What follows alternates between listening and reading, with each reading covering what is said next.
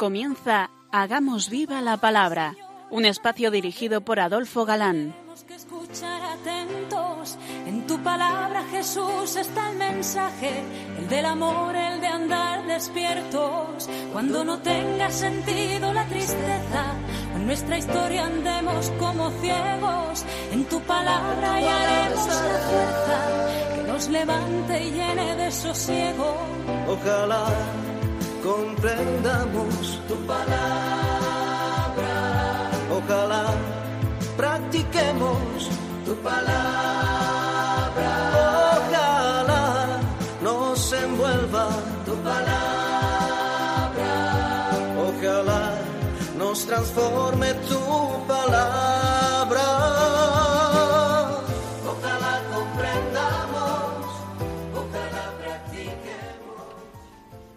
Hola queridos oyentes, un día más en esta emisora de la Madre nos encontramos con vosotros a través de las ondas y encantados de nuevo de compartir el gozo de disfrutar la escucha de la palabra de Dios, buscando en vuestra compañía su vigencia y fuerza para nuestra vida. Aquí estamos de nuevo, Marta Adolfo, y Ana, dispuestos a pasar esta horita en vuestra compañía. Bienvenidos a nuestro programa Hagamos viva la palabra. Hola amigos, gracias eh, por permitirnos entrar en vuestros hogares un día más. Estamos comentando el Evangelio de San Juan y nos quedábamos la pasada emisión a punto de analizar la multiplicación de los panes y los peces que se narra al comienzo del capítulo sexto. Los números, ya sabéis que en Biblia la mayoría de las veces no han de tomarse en su valor normal, pero aquí no extraña que si fueran esos cinco mil más o menos, eh, el procurador Félix, mm, que estuvo del 50 al 60 después de Cristo, habla de que un pseudo Mesías congregó en el desierto a 30.000 peregrinos hacia el monte de los olivos. Casi mejor empezamos releyendo el pasaje para refrescar nuestra memoria desde hace 15 días. Después de esto partió Jesús al otro lado del mar de Galilea, de Tiberíades, y le seguía una gran muchedumbre, porque veían los milagros que hacía con los enfermos. Subió Jesús a un monte y se sentó con sus discípulos. Estaba cercana la Pascua, la fiesta de los judíos. Levantando pues los ojos Jesús y contemplando la gran muchedumbre que venía a él, dijo a Felipe, ¿Dónde compraremos pan para dar de comer a estos? Esto lo decía para probarle, porque él bien sabía lo que había de hacer. Contestó Felipe, Doscientos denarios de pan no bastan para que cada uno reciba un pedacito. Díjole uno de los discípulos, Andrés, el hermano de Simón Pedro, Hay aquí un muchacho que tiene cinco panes de cebada y dos peces, pero esto, ¿qué es para tantos? Dijo Jesús, Mandad que se acomoden. Había en aquel sitio mucha hierba verde. Se acomodaron pues los hombres en número de unos cinco mil. Tomó entonces Jesús los panes y dando gracias dio a los que estaban recostados e igualmente los peces cuanto quisieron. Así que se saciaron y dijo a los discípulos, Recoged los fragmentos que han sobrado para que no se pierdan. Los recogieron y llenaron doce cestos de fragmentos que de los cinco panes de cebada sobraron a los que habían comido. Los que estaban presentes, viendo el milagro que había hecho, decían, Verdaderamente este es el profeta que ha de venir al mundo. Y Jesús, conociendo que iban a venir para arrebatarle y hacerle rey, se retiró al monte él solo. Por respeto religioso, los judíos recogían siempre el pan sobrante, símbolo de todo alimento que da Dios. Respeto eh, que eh, eh, durante muchos años, eh, en, cuando yo era pequeñito, recuerdo, que había sobre el pan que sobraba en nuestras casas. Incluso cuando se caía al suelo se recogía el trozo de pan y se besaba. Pues bien, este mismo respeto tenían los judíos. Y la Constitución Apostólica ordena igualmente a los diáconos, ya si hablamos de liturgia, guardar la Eucaristía cuando todos han comulgado. ¿A qué no os habéis dado cuenta al escuchar la narración del milagro que Juan dice que los pedazos sobrantes eran de los cinco panes?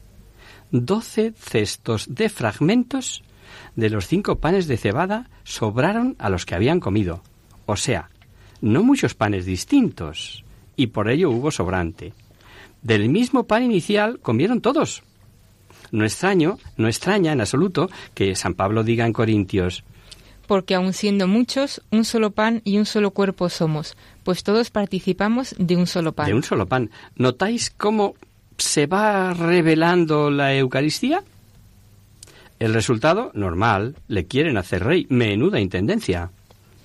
Los que estaban presentes, viendo el milagro que había hecho, decían, verdaderamente este es el profeta que ha de venir al mundo. Y Jesús, conociendo que iban a venir para arrebatarle y hacerle rey, se retiró al monte él solo. Además, había la creencia de que el Mesías, aun naciendo en Belén, se manifestaría en el desierto y como Moisés provocaría lluvia de maná, pero Jesús se escabulló. El segundo milagro, que os decíamos hace 15 días que previo al discurso del pan de vida eh, Juan narra dos milagros de los sinópticos, el primero este de la multiplicación de los panes, el segundo es el que Jesús se fue hacia la barca de los discípulos andando sobre las aguas. Llegada la tarde, bajaron sus discípulos al mar, y subiendo en la barca se dirigían al otro lado del mar, hacia Cafarnaún. Ya había oscurecido y aún no había, no había vuelto a ellos Jesús, y el mar se había alborotado por el viento fuerte que soplaba. Habiendo pues navegado como unos veinticinco o treinta estadios, vieron a Jesús que caminaba sobre el mar y se acercaba ya a la barca, y temieron. Pero él les dijo, Soy yo, no temáis. Querían ellos tomarle en la barca, pero al instante se halló la barca en la ribera a donde se dirigían. Mateo, al narrar este milagro, nos cuenta que Pedro se lanzó al agua y ya sabemos que terminó con el Señor sálvame. Y la reacción de Jesús muy de Pedro y como hemos dicho en otras ocasiones, es el hombre ascensor, eh, cariñosamente, claro. Tan pronto está aquí arriba como abajo. Pero Juan, al repetir estos milagros, solo busca preparar al creyente por lo que Jesús va a revelar es difícil de creer y solo puede aceptarse porque es Jesucristo quien lo dice. Y aún así veremos que resulta ser dura doctrina para muchos. Juan quiere que nos demos cuenta de que quien puede dar alimento a cinco mil, igual puede darlo a todo el mundo, y de demostrar que Jesús está por encima de todas las leyes de gravitación y materia, y anda sobre el agua, como si fuera la tierra, que puede convertir el pan y el vino en su cuerpo, y que puede estar sacramentalmente presente aquí o allá. Y como la doctrina, como decimos, que va a recoger Jesús es elevadísima, y como Dios es amor, y difícilmente el hombre es capaz de, digerir tanto amor, Juan nos prepara con estos dos milagros. Aunque la gente fue en busca de Jesús y se extrañaban de verle en Cafarnaún, hemos de pensar que, por supuesto, abarrotada la sinagoga, la controversia con Jesús de si Moisés le dio el pan del cielo, etcétera, que vamos a leer debió de ser con las autoridades. Notad que Juan dice que murmuraban los judíos, y generalmente sabemos que los judíos, para Juan, eran las autoridades mm, judías, claro. Leemos. Al otro día, la muchedumbre que estaba al otro lado del mar echó de ver que no había sino una barquilla y que Jesús no había entrado con sus discípulos en la barca, sino que los discípulos habían partido solos. Pero llegaron de Tiberíades barcas cerca del sitio donde habían comido el pan, después de haber dado gracias el Señor. Y cuando la muchedumbre vio que Jesús no estaba allí, ni sus discípulos tampoco, subieron en las barcas y vinieron a Cafarnaún en busca de Jesús. Habiéndole hallado al otro lado del mar, le dijeron, Rabí, ¿cuándo has venido aquí? Les contestó Jesús y dijo, en verdad, en verdad os digo, vosotros me buscáis, no porque habéis visto los milagros, sino porque habéis comido los panes y os habéis saciado. Procuraos no el alimento perecedero, sino el alimento que permanece hasta la vida eterna, el que el Hijo del Hombre os da, porque Dios Padre se le ha sellado con su sello. Eh, primero, como vemos, les echa en cara su torcida intención. No le buscan sino porque se saciaron de comer. Y Jesús inicia la enseñanza y dice que lo importante es obrar por otro alimento superior que permanece para la vida eterna. Sin duda que testigos de lo que había hecho Jesús piensan en que puede fabricar ese otro alimento y piden, pero no sin antes exigir una señal que demuestre que es superior a Moisés. Cuando Jesús dice que comieron sí del maná, pero que murieron, y en cambio el alimento que Él promete lo da el Padre que baja del cielo y que da la vida, es cuando le dicen, pues, pues danos de ese pan, claro. Dijéronle pues, ¿qué haremos para hacer obras de Dios? Respondió Jesús y les dijo, La obra de Dios es que creáis en aquel que Él ha enviado. Y ellos dijeron, Pues tú, ¿qué señales haces para que veamos y creamos? ¿Qué haces? Nuestros padres comieron el maná en el desierto, según está escrito, les dio a comer pan del cielo. Díjoles pues Jesús, En verdad, en verdad os digo, Moisés no os dio pan del cielo, es mi Padre el que os da el verdadero pan del cielo, porque el pan de Dios es el que baja del cielo y da la vida al mundo. Dijéronle pues ellos, Señor, danos siempre ese pan. Claro. Y antes de seguir, fijaros en el comienzo de lo que nos ha leído Marta. Por lo que decíamos antes, que la obra básica que Dios exige de ellos es que creáis en aquel que Él ha enviado. Diga lo que diga. Creer con entrega. Creer aceptando las consecuencias. No quedarse en creer que era un profeta mm, de los, de los como los demás. Y, y lo debieron entender bien cuando exigían nuevos milagros, lo que debía de ser manía u obsesión, a juzgar por las palabras de Pablo, que advierte que los judíos piden milagros. Era algo así como decir a Jesús, Moisés durante 40 años nos dio pan del cielo y no exigía como tú eh, fe de entrega total. Pues ¿cómo nos vamos a entregar a ti?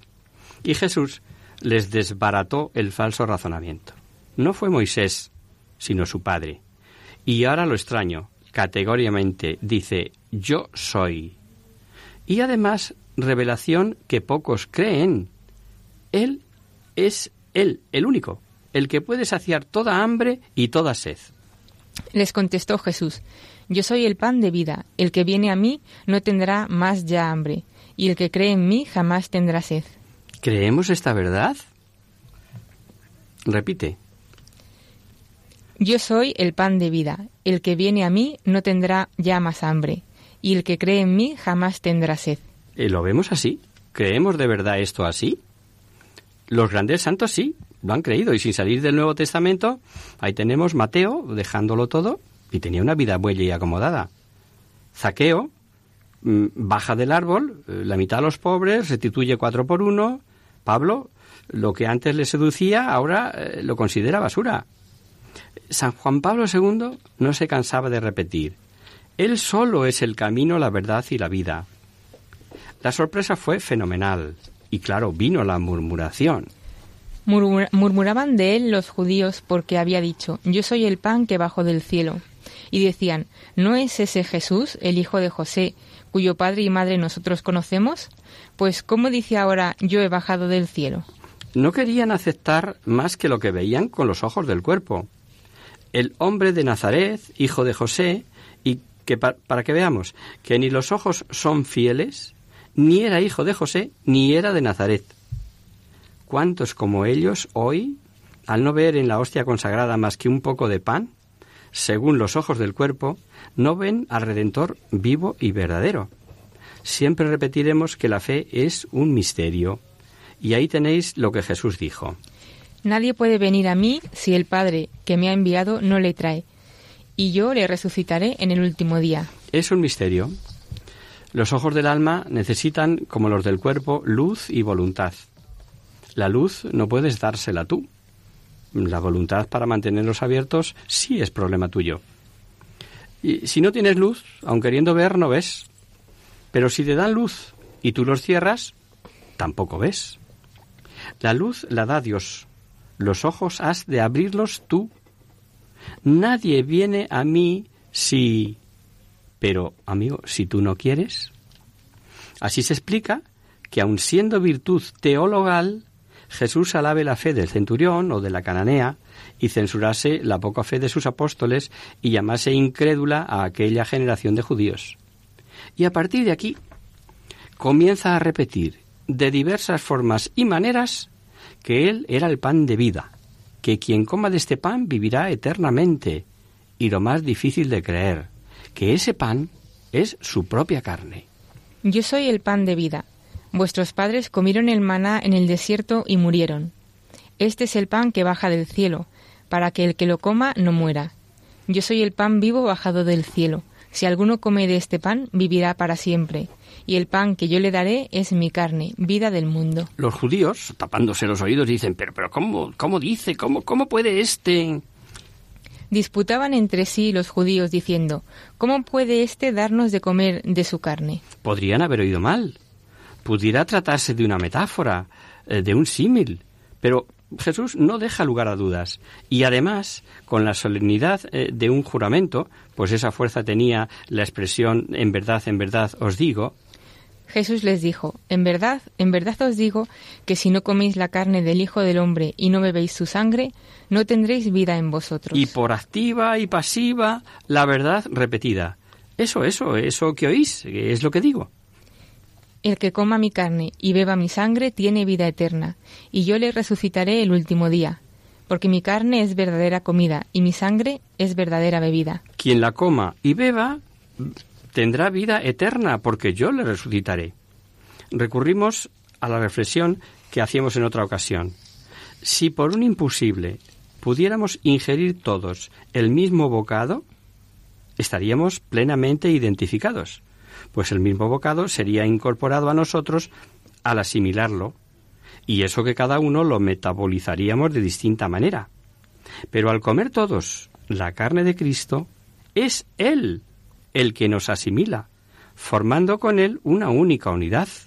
Ahora se entiende que El que come mi carne y bebe mi sangre está en mí y yo en él. Así se entiende que si Él es la cabeza de este místico cuerpo, del que Pablo hablará tan extensamente, al resucitar, resucita el cuerpo entero. Grandiosa verdad por la que sabemos que al comer el cuerpo de Cristo se nos comunica la misma vida que Él recibió del Padre. Así como me envió mi Padre vivo y vivo yo por mi Padre, así también el que me come vivirá por mí. No, no, no es como el maná, alimento del cuerpo y figura de una posterior realidad trascendente. El que coma el cuerpo de Cristo vivirá eternamente. Este es el pan bajado del cielo, no como el pan que comieron los padres y murieron. El que come este pan vivirá para siempre. Esto lo dijo enseñando en la sinagoga de Cafarnaún. Trascendente y tremendamente esperanz- esperanzador. Vivir para siempre. Es para pensarlo. ¿Qué os parece si lo hacemos con este fondo musical?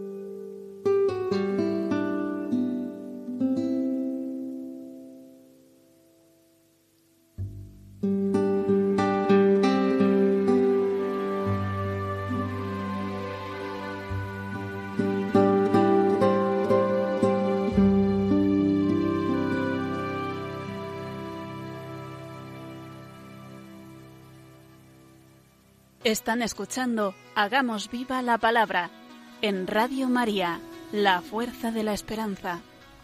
Amigos, de nuevo con vosotros tras este breve descanso musical. Os recordamos, queridos oyentes, que sintonizáis el programa Hagamos viva la palabra. Si queréis contactar con nosotros vía correo postal, lo podéis hacer a Radio María, Paseo Lanceros número 2, primera planta, 28024 de Madrid. Y si lo preferís, al correo electrónico hagamos viva la palabra arroba radiomaria.es. Para los que se acaban de incorporar, decirles que estamos analizando el Evangelio de San Juan, en concreto el capítulo número 6. Meditábamos eh, en las palabras que dijo Jesús en la sinagoga de Cafarnaún, el que come de este pan vivirá para siempre. Y, y yo creo que, que no nos lo acabamos de creer, con la cabeza tal vez sí, pero vivencialmente no. Si lo comemos cada domingo o cada día, deberíamos saltar de gozo, sabiéndonos eternos. Un paréntesis. ¿Habéis pensado alguna vez que los no creyentes mm, censuran a la Iglesia como legisladora de que es necesario hacer esto o lo otro?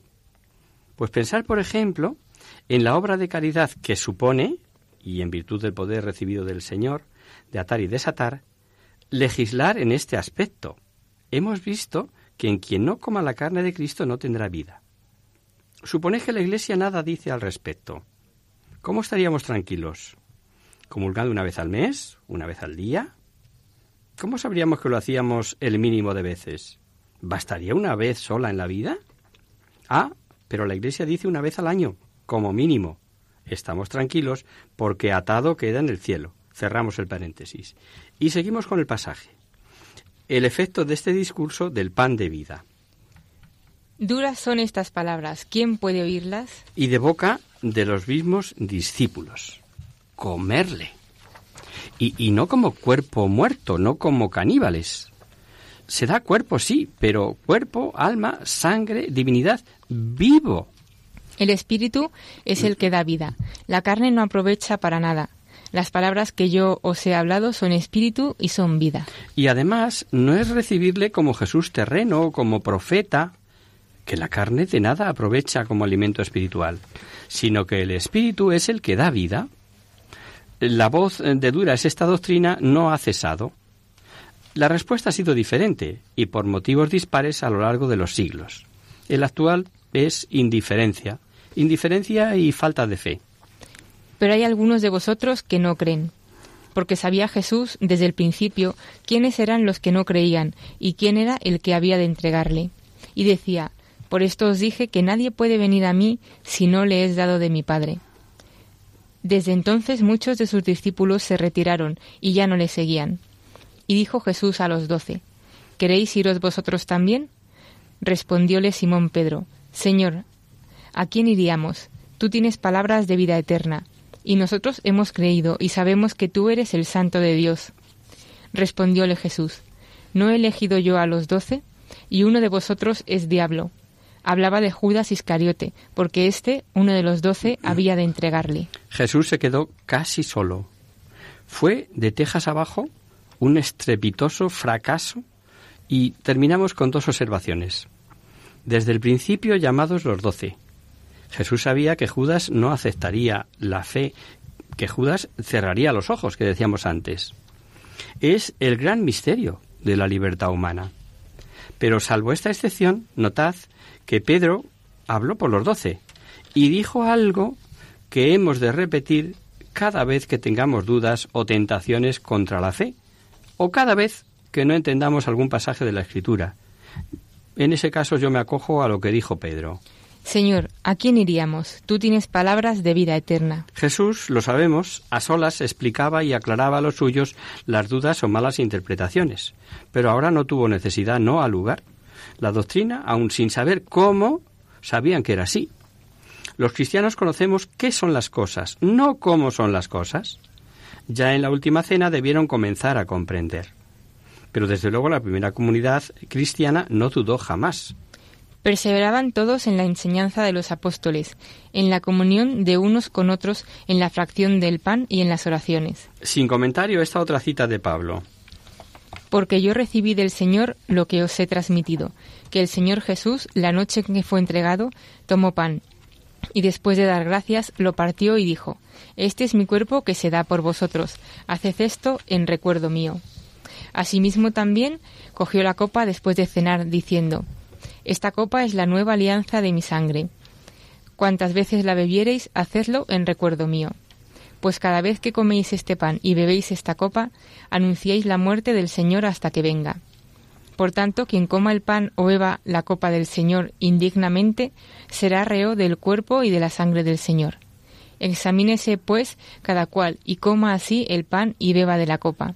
Pues quien come y bebe sin discernir el cuerpo, come y bebe su propio castigo. Se comprende que Juan, que conoce los sinópticos, que sabe que la comunidad desde el principio recibía el cuerpo de Cristo y es requete sabido por ser ese mm, centro y razón de la liturgia, no narra la institución de la Eucaristía, pero sí este anuncio maravilloso del capítulo sexto que aclara y da el por qué ya se venía celebrando desde el principio del cristianismo. Es un problema de fe y sabemos eh, que de fe, aunque no lleguemos a entender cómo puede ser, sí sabemos qué es y punto. Continuamos con un nuevo capítulo, el séptimo. El evangelista nos retorna a Galilea y dice eh, por qué las cosas estaban ya al rojo vivo. Los judíos, ya entendemos que son las autoridades, querían acabar ya con este Galileo que les desenmascara y, y predica un reino tan lejos del mesianismo que ellos esperaban. Jesús, como no era llegada su hora, obra prudentemente, o sea, trabaja como si Dios no existiera, que decimos, ¿no? Un dato interesante. Él se entregará cuando quiera y querrá en la hora marcada. Corría la fiesta de los tabernáculos, en principio eh, fiesta agrícola, después eh, como conmemoración de la peregrinación por el desierto, y como allí vivieron en tiendas, en la fiesta que duraba ocho días, hacían cabañas en patios y terrazas y hasta en los atrios del templo. Y el último día, con la máxima afluencia, pues venían miles de judíos de la diáspora, el sacerdote sacaba en un jarro de oro agua de la fuente del Siloé, agua que llegaba a través de un túnel excavado sobre roca hecho por Ezequías, y entonaba el coro.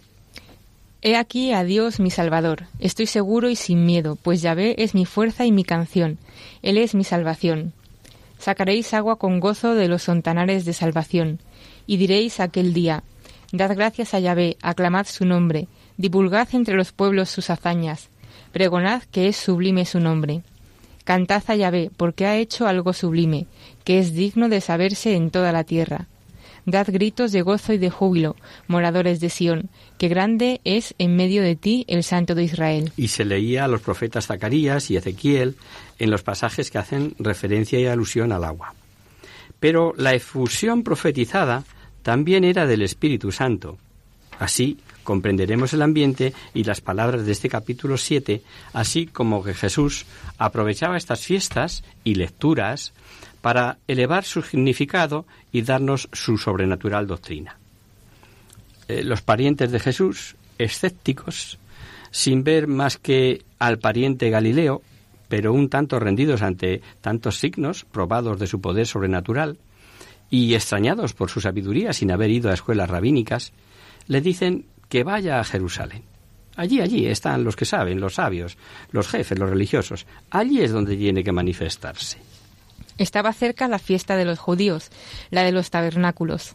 Dijéronle sus hermanos, Sal de aquí y vete a Judea para que tus discípulos vean las obras que haces. Nadie hace esas cosas en secreto si pretende manifestarse. Puesto que eso haces, muéstrate al mundo, pues ni sus hermanos creían en él. Con ambición pueblerina, eh, tal vez eh, pensaban en poder decir algún día, este es mi pariente.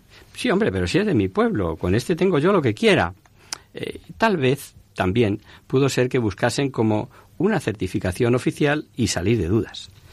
Al leer los versículos siguientes encontramos una aparente contradicción en la conducta de Jesús, pero fijándonos en el contexto queda claro que no hay tal los parientes, los hermanos, como los llama aquí, Galileos, quieren que vaya y se manifieste. Vamos, que allí la arme. Y Jesús ciertamente subirá y la armará. Pero cuando llegue su hora, porque cuando entre triunfal en Jerusalén, será para ser levantado en la cruz. Por eso, desde esta perspectiva, Él no sube. Y así lo dice. Jesús les dijo, Mi tiempo no ha llegado aún, pero vuestro tiempo siempre está pronto. El mundo no puede aborreceros a vosotros, pero a mí me aborrece, porque doy testimonio en contra de él de que sus obras son malas. Vosotros subís a la fiesta, yo no subo a esa fiesta, porque aún no se ha cumplido mi tiempo. Dicho esto, se quedó en Galilea. Una vez que sus hermanos subieron a la fiesta, entonces subió él también, no manifiestamente, sino en secreto. Que es como decir, yo subo, mm, pero no en ese plan. Y con independencia de que no pocos traducen yo no subo aún, pero no es preciso recurrir a eso. Jesús no quiere subir todavía como manifestándose oficialmente. Y la prueba es que subió como un peregrino más, como un peregrino cualquiera, y solo el último día mm, dio fogonazos de doctrina revelada aprovechando los actos litúrgicos, pues ya sin peligros de alborotos podía hablar. Al subir de incógnito, y buena prueba eh, de que así fue, es que los judíos se preguntan. Los judíos le buscaban en la fiesta y decían, ¿dónde está ese? Demostración de que como se hablaba de él, de sus milagros, de sus palabras, ya andaban buscándole.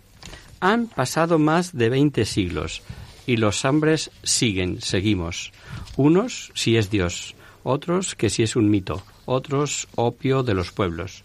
Unos Jesús histórico, un buen hombre, otros Hijo de Dios, el Cristo de la fe. Y había entre las muchedumbres gran cuchicheo acerca de él. Los unos decían, es bueno, pero otros decían, no, seduce a las turbas. Sin embargo, nadie hablaba libremente de él por temor a los judíos. Mediada ya la fiesta, subió Jesús al templo y enseñaba. Admirábanse los judíos diciendo, ¿cómo es que éste, no habiendo estudiado, sabe letras? Jesús no es un autodidacta, que sin haberse doctorado en escuelas rabínicas interprete su enseñanza. Su sabiduría viene de fuente más alta. Como dice San Agustín, su doctrina es él mismo. Pero él es la palabra del Padre, y sólo los de buena voluntad, los de voluntad obediente hacia Dios, hacia su verdad, podrán recibir esa verdad. Jesús les respondió y dijo, Mi doctrina no es mía, sino del que me ha enviado. Quien quisiere hacer la voluntad de Él conocerá si mi doctrina es de Dios o si es mía. Por eso Él no busca gloria hablando por su cuenta, sino la gloria del Padre. El que de sí mismo habla busca su propia gloria, pero el que busca la gloria del que le ha enviado, ese es veraz y no hay en él injusticia. Os decíamos que los ojos del alma, al igual que los del cuerpo, necesitan luz, que no depende de nosotros, y voluntad para abrirlas, que esa sí depende de nosotros. La luz la da Dios, y sin ella, aunque quisieras, mm, pues no ves. Es una virtud teologal. Pues este versículo 17 no da a entender que luz siempre da Dios y por lo tanto, aun siendo virtud teologal, depende de que el individuo quiera? Quien quisiera hacer la voluntad de Él conocerá si mi doctrina es de Dios o si es mía. Al decir mm, que como sabe este, si no sabe letras, eh, no quería decir que no supiera leer y escribir, sino que no sabía interpretar eh, para dar lecciones. No olvidemos que había proclamado no sólo la caridad por encima del sábado, sino que de hecho él curaba en sábado y ordenó cargar en sábado con la camilla. ¿Cómo pues puede, eh, según la estrecha interpretación de ellos, no cumplir con la ley de Moisés? Y así se explica la contestación de Jesús. ¿No os dio Moisés la ley, la ley y ninguno de vosotros cumple la ley? ¿Por qué buscáis darme muerte? Es como decirles, ¿sois tan celadores de la ley de Moisés que queréis hasta matarme? Pero lo cierto es que Moisés os dio la ley y no la cumplís pese a vuestras hipócritas apariencias. La respuesta de la gente, más que en sentido literal de ser un endemoniado, aunque ya sabemos que le atribuían poderes demoníacos, era como decir, eh, ¿no decimos que estás loco? La muchedumbre respondió, Tú estás poseído del demonio. ¿Quién busca darte muerte? Y con escritura y con hechos concretos, Jesús les deja sin salida. Respondió Jesús y les dijo, Una obra he hecho, y todos os maravilláis. Moisés os dio la circuncisión, no que proceda de Moisés, sino de los padres. Y vosotros circuncidáis a un hombre en sábado. Si un hombre recibe la circuncisión en sábado para que no quede incumplida la ley de Moisés, ¿por qué os irritáis contra mí porque he curado del todo a un hombre en sábado? Es contundente. Primero, para cumplir la ley de Moisés, circuncidar al octavo día. Pero si caía en sábado, lo hacían. Y segundo, incluso hasta el año 100 después de Cristo, constan sentencias judías escritas justificando el salvar la vida en sábado. Hay una de Eleazaro Baz Azaría que se lee. Si la circuncisión que no afecta más que a uno de los 248 miembros del hombre prevalece sobre el sábado, cuanto más todo su cuerpo ha de prevalecer sobre el sábado. Jesús ya les había dicho que no era el hombre para el sábado, sino al contrario. Pero la escritura ya les advertía que ni oblaciones, ni sacrificios, ni fiesta, ni sábado, sí se pisotea la caridad. Eso lo vemos clarísimamente en Isaías, en Zacarías. Y por eso a ellos, que le echan en cara no guardar el sábado por sanar a un pobre paralítico, les dice que juzguen bien. No juzguéis según las apariencias, juzgad según justicia. Y aquí lo vamos a dejar por hoy, si os parece, queridos amigos.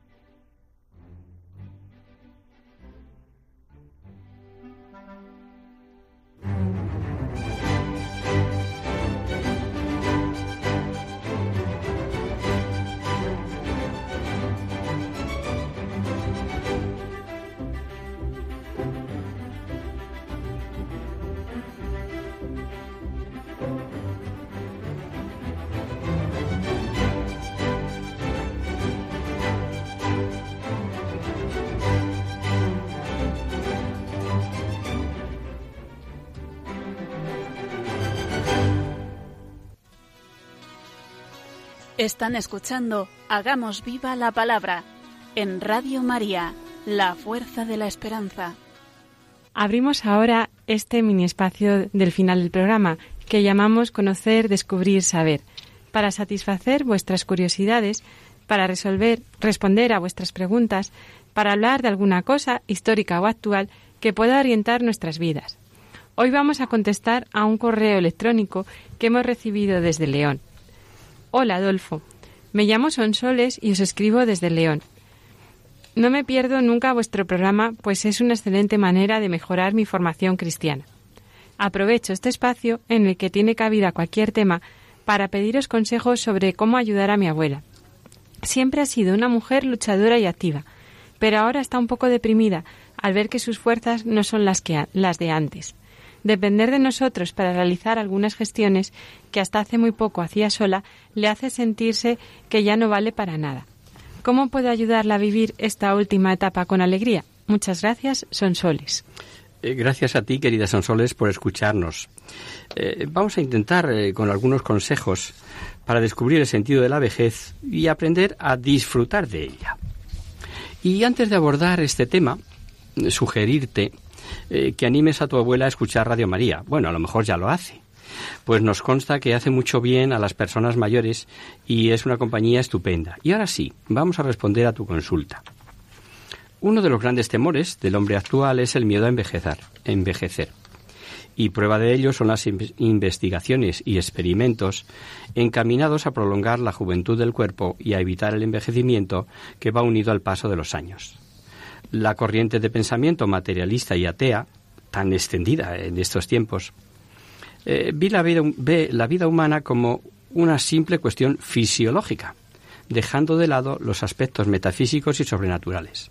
Es comprensible que, viendo la vida desde esta óptica, eh, no haya mayor desgracia que volverse viejo.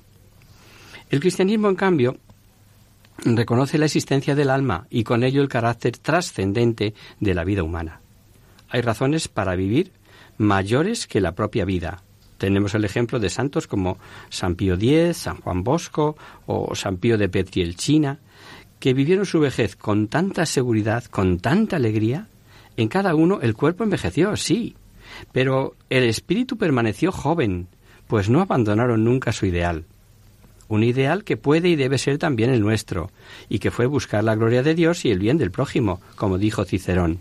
No envejecemos por haber vivido un cierto número de años, envejecemos porque desertamos de nuestro ideal.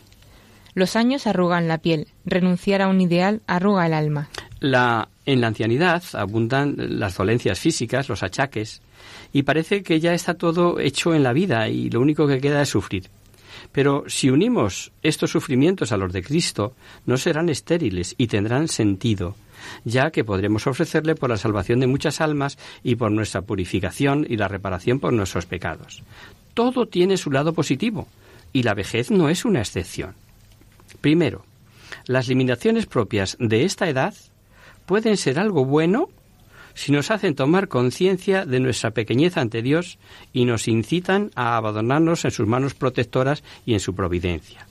Segundo, la dependencia de los demás para hacer ciertas cosas o para el cuidado personal puede ser una gran oportunidad para crecer en humildad. Tercero, la vejez muchas veces va acompañada de soledad, pero en vez de lamentarnos por ello, podemos emplear ese tiempo de soledad en hacer oración por todos los que no encuentran tiempo para ello, y por las necesidades de la Iglesia y del mundo, que son muchísimas.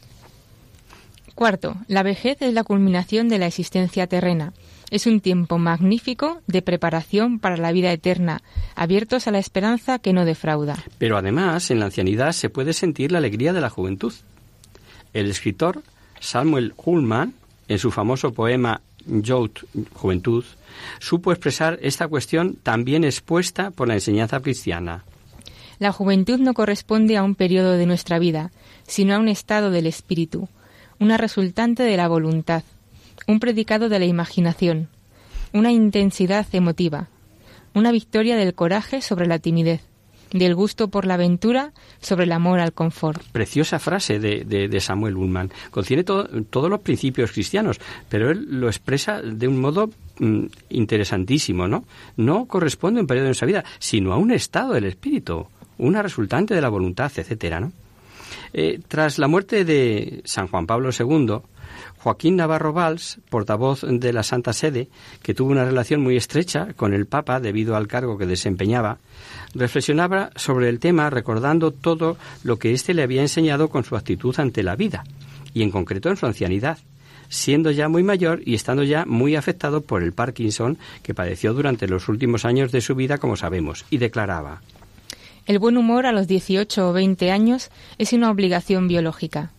A los 40 o 45 ya requiere un cierto esfuerzo de voluntad. A los 70 mantener el buen humor es un acto de virtud. Cuando esa actitud es sostenida hasta la muerte, con voluntad de olvidarse de la carga de la pesadumbre y deterioro físico que nos van dejando los años, se trata de un auténtico milagro. He tenido la suerte de estar al lado del Papa día a día en el trabajo, en su apartamento, y también de acompañarlo en todos sus viajes e incluso en sus vacaciones. Algunos periodistas decían que el Papa había perdido la sonrisa en los últimos años. Nada más falso. Lo que ocurría es que el Parkinson había cartonado sus facciones, las había tornado más hieráticas. Pero la alegría le rebullía por dentro. Esta es la clave la alegría que le rebullía por dentro y que tenía su fuente en Cristo, en su trato con Él y en la entrega de su vida a lo que Él quisiera. Y esa debe ser la seña de identidad de todo cristiano en el día a día, la alegría, en los momentos buenos y en los malos, en la juventud, en la madurez y en la vejez. Si llegamos así a la última etapa de nuestra vida, comprobaremos lo que decía San Pablo en su segunda carta a los Corintios. Aun cuando nuestro hombre exterior se va desmoronando, el hombre interior se va renovando de día en día. El hombre exterior es el cuerpo, mortal y frágil. El hombre interior es el alma, vivificada por la gracia del Espíritu Santo. Y sigue diciendo Pablo a los Corintios.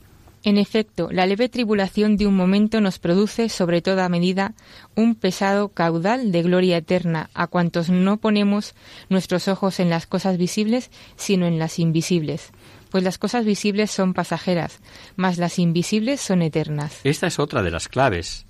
No poner nuestras esperanzas ni desvelos en las cosas de este mundo, sino dirigir la mirada y los esfuerzos hacia las cosas eternas. Este pensamiento refleja la mirada profunda de Pablo inmerso en el mundo de lo eterno, en Dios y en Cristo. Otra santa, la Madre Teresa de Calcuta, a la que todos recordamos ya en su vejez, eh, con la cara arrugadita eh, por el paso de los años, pero con una mirada limpia y una sonrisa, es otro buen ejemplo de cómo llevar la vejez con alegría. Ella decía, entre otras cosas, la mejor manera de demostrar nuestra gratitud a Dios y al prójimo es aceptarlo todo con alegría. La alegría se nota en los ojos, se ve al hablar y al caminar. Hablamos de la alegría que procede de la unión con Dios, de vivir en su presencia. Me refiero a la paz interior y profunda que se revela en nuestra mirada, en nuestro rostro, en nuestra actitud, en nuestros gestos.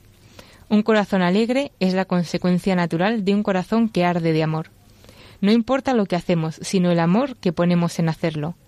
La auténtica santidad consiste en cumplir la voluntad de Dios con una sonrisa. Su ideal era el mismo que el de San Pío de Petrielchina, San Juan Bosco o San Pío X, que poníamos al principio como ejemplos de espíritus jóvenes y alegres en la ancianidad. Buscar la gloria de Dios y el bien del prójimo. Y repetimos, ese debe ser también nuestro ideal, el de todos, en todas las etapas de la vida. Vivamos de cara a Dios.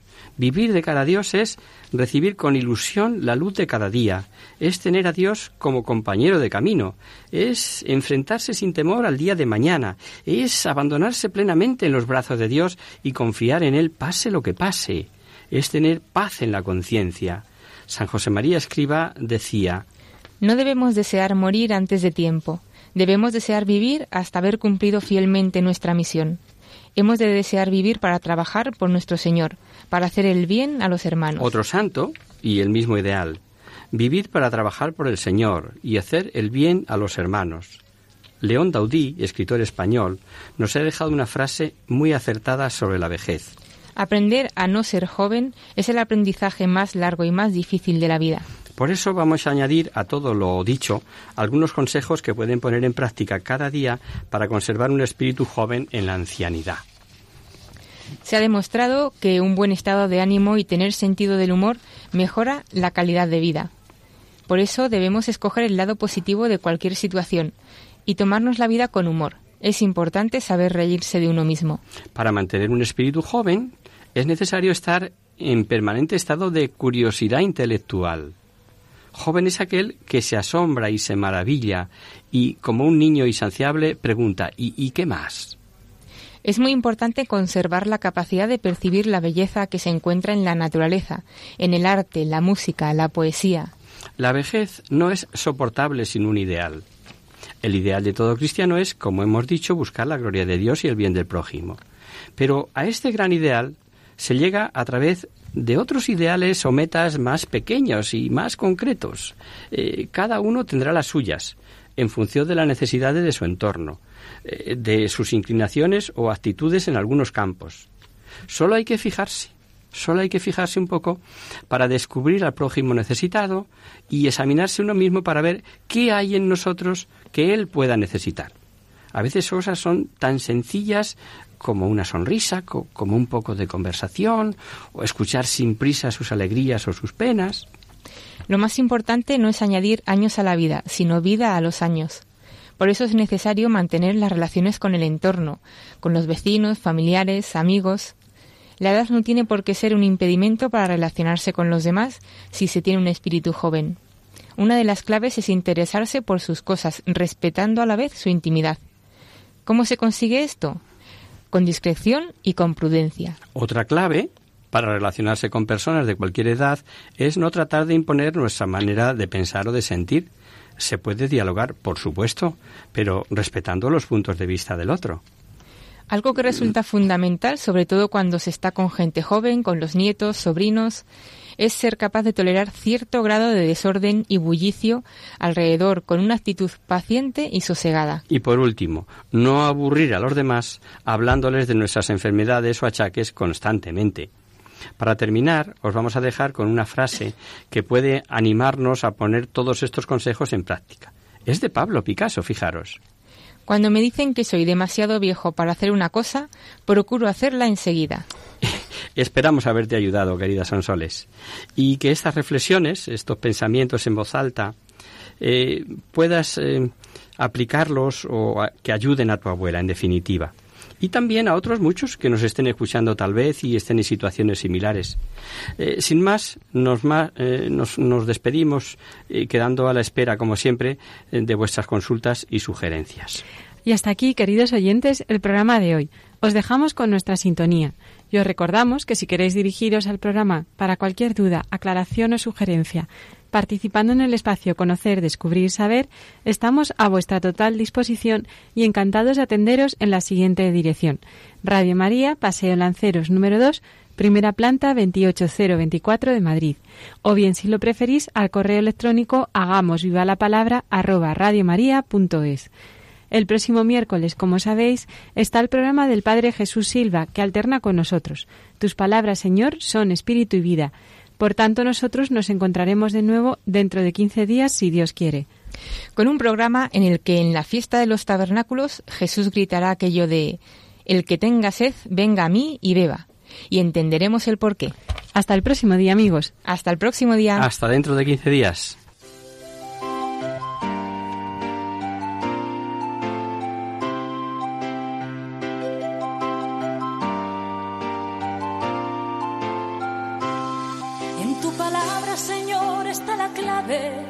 Solo tenemos que escuchar atentos. En tu palabra, Jesús, está el mensaje, el del amor, el de andar despierto. Así concluye Hagamos viva la palabra con Adolfo Galán. como ciegos en tu palabra y haremos la fuerza que nos levante y llene de sosiego. Ojalá